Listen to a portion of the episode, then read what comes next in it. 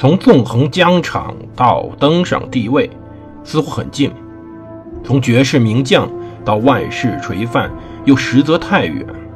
把手中的权杖换成头上的皇冠，要经历多少勾心斗角、纵横捭阖，乃至腥风血雨？请收听蒙头读书的《拿破仑传》。欢迎大家收听蒙头读书。大家好，我是胡蒙，这里是我们《拿破仑传》。我们接着讲特拉法尔加战役。其实呢，我们现在讲海战，讲完海战，我们一定会调过来头来，再把当时拿破仑身边的事要说一说。至少有个很重要事没说嘛，就是拿破仑登基。对。我们接着讲海战啊，其实海战这时候有个问题是什么呢？就是当时英国如何结盟的问题。其实这时候俄国又闹起来了，核心问题在于马耳他要独立，而英国逐渐认识到马耳他重要性以后，他同时派了远征军，就之前我们说的由纳尔逊亲自护送的那支军队，那个舰队派了远征军去马耳他，他是不允许的，是最后强硬到什么程度？强硬到小皮特亲自说，如果说俄国一定要提出这种条件的话，那么我们英国可以放弃结盟。我们可以独自在海上与法国抗争，当然这是一个小插曲，也就是说，俄国最后实际上是妥协了，没有再坚持马耳他的事情。同时，此时英国海军部是非常蒙圈的，就是他们得到消息非常乱。因为海军部得到第一个消息是，密歇西呢莫名其妙出现了，就之前那个去率领军队去西印度群岛的，我们要再重复一遍啊，之前拿破仑呢是试图让大军在西印度群岛集结。然后再回来进行远征，一次击败英国，但这个显然是不可能的。当然，他后面的各种想法更不可能。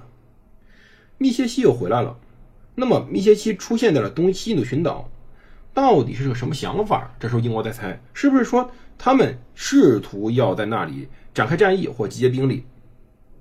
而现在他没有在西印度群岛，又折返，又意味着什么呢？同时，沃尔纳夫去哪儿了？沃尔纳夫率领他的舰队前往西印度群岛了吗？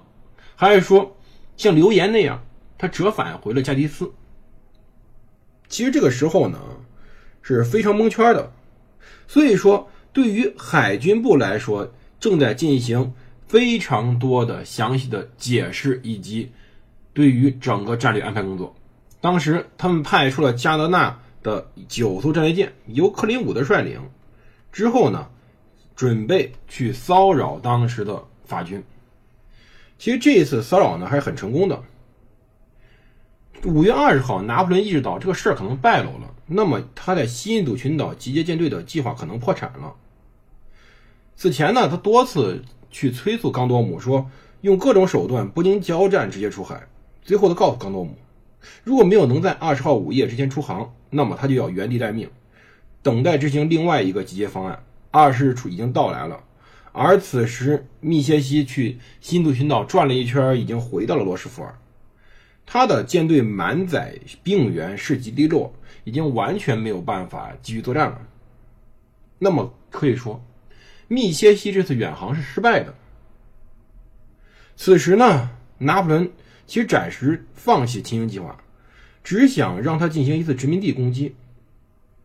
密歇西当时去呢，主要是给法属群岛呢提供一些物资，与当地守卫军来合作夺取多米尼克、圣卢维西亚，以及袭击劫掠较小的英国岛屿。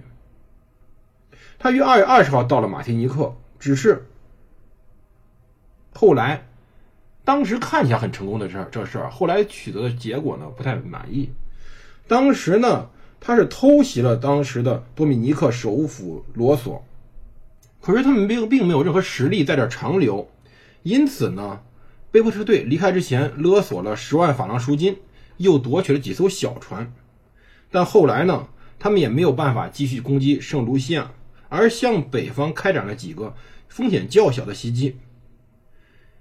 但主要问题在于一点，就是他此时呢，应该是返回马提尼克，按照命令与维尔纳夫会合之后，展开更大规模袭击。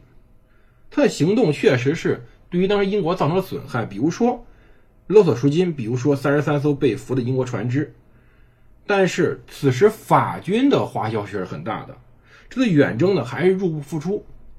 英国人所谓的一个成功之处在于，他把打仗打成赚钱了，对，法国和英国之间战争之所以最后以法国大失败为止，就是说，战争也得考虑点成本，不能说一个国家很强大就忽略成本去进行战争，这是错误的。我们应该考虑战争的收益问题，它也是门生意，只是这门生意比较特殊而已。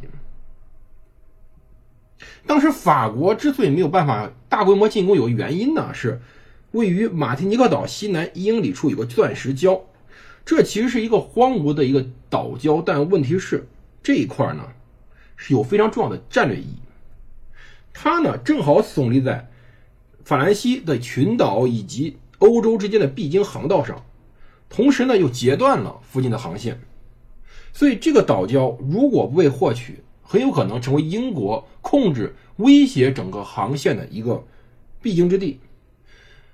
钻石礁呢，让当时法国的西印度总督如鲠在喉，他准备在密歇西与维尔纳夫在法兰西堡会合之后夺取此地。但是密歇西从北部地区袭击返回时，接到了维尔纳夫首次出航失败的消息。此时，其实维尔纳夫后来不还跑出来了吗？但是此时的叫消息失败的。所以，按照最早的准备，折返回法国。在密歇西看来，此时维尔纳夫的第一次失败就是应该让他返回法国的命令。当地总督恳求他不要去，先把钻石礁夺去，但他遭到拒绝。密歇西再次出航，按计划把最后的部队和补给送往圣多明各，回到了法国。然而，密歇西不知道他的。过早的撤退，使得拿破仑海军集结的计划遭到了一次重大失败。从一开始，拿破仑对于某种可能要发生的状况很不安，但是他对于这个威胁或者对于这些事的安排呢，过于详细，而他手下将领呢，也过于执行的好了。或者说，我们应该这样解释：在陆地战场上，实际上，如果说像拿破仑这样将领，在亲自指挥、发挥了天才去指挥各位元帅进攻的话，那问题还没那么大。可是，在大海上，茫茫大海上，从西印度群岛到整个的地中海这么大距离上，提前制定的计划是很有可能出现任何想象不到的问题的。即使在今天，即使到后来，如果我们举一个例子，有没有这个例子呢？有，就后来英国所指挥的马岛战役。很大程度上，即使有了卫星通信，英国的本土的战时内阁也不会过多插手。对于当时南太平、南大西洋的战事，也是要授予前线海军将领足够多的授权的。但此时密歇西呢拿到的报告过于详细，拿到的指令过于准确，他按照指令回去没什么不对，但是导致结果是整个的会师失败了。拿破仑也确实在土伦出航之前就意识到这种可能性，他开始修改，他开始对于整个计划无穷无尽的修改，他自己头脑中的方案呢也搅得一片混乱，分不清哪个是他实际下达命令，哪个是前线实际接到的命令。可是，在四月十一号，维尔纳夫与西班牙舰队在加的斯会合之后的一天之后，拿破仑提出了新的计划。对于维尔纳夫，这时候拿破仑只知道他离开了土伦，但是他不知道他去哪儿了。而对于密歇西呢，他还不知道他在哪儿。那么他希望，此时如果冈多姆没法出航，就将马贡派往马马提尼克。维尔纳夫舰队呢，此时有二十二艘战列舰，足以让他绕行苏格兰以北，进入北海，去泰塞尔岛解放荷兰舰队，与马尔蒙将军军团，然后从海峡东面驶往布鲁涅。拿破仑认为这个计划可行，但他是问题在于，他呢，第一没有办法正确理解英国战略细节和实力的显显赫程度，另外呢，他没有想明白一个事儿，就是他对于对手过于轻蔑的估计了，整个的战争中，他过于较低的估计了对手，以至于后来出现各种问题，比如说第一个问题是。西班牙真的有那么多舰队吗？他一生过顺，比如奥地利普鲁士匍匐在他脚下，但是这时候问题在于，西班牙确实跟他是盟友，但西班牙真的有那么多舰队吗？令他最失望是后来的四月十号，只有五艘而非他预想八艘西班牙战舰到他身边了。但是他仍然立刻决定将剩余西班牙战舰派上用场。他还把他整个计划建立在对方会犯傻的这个基础之上。他确信，既然纳尔逊没有追击维尔纳夫，那他一定再一次去了埃及。对于这个计划的前景，他比任何时候充满希望。他决定保住优势，把纳尔逊困在地中海里。为了这一目的，他决定组成一支新的图伦舰队。他之前对密歇西的舰队有安排。如果后者没有能接到最后命令而返航，那又待在罗什福尔港内，吸引牵制一支英国封锁舰队。他想，这时候是不是可以把密歇西调到土伦去，并且让西班牙的卡塔赫纳舰队与之会合？拿破仑很乐观，可是很不幸的是，英国海军部在维尔纳夫出逃以后，下了一系列命令，传到了米兰。此时他在米兰干嘛呢？加冕。后面我们专会讲拿破仑这一段的一些政治行为。他呢？对德雷德克雷写道：“说英国人已经陷入极端的混乱，但是这时候德克雷保持非常大的关切。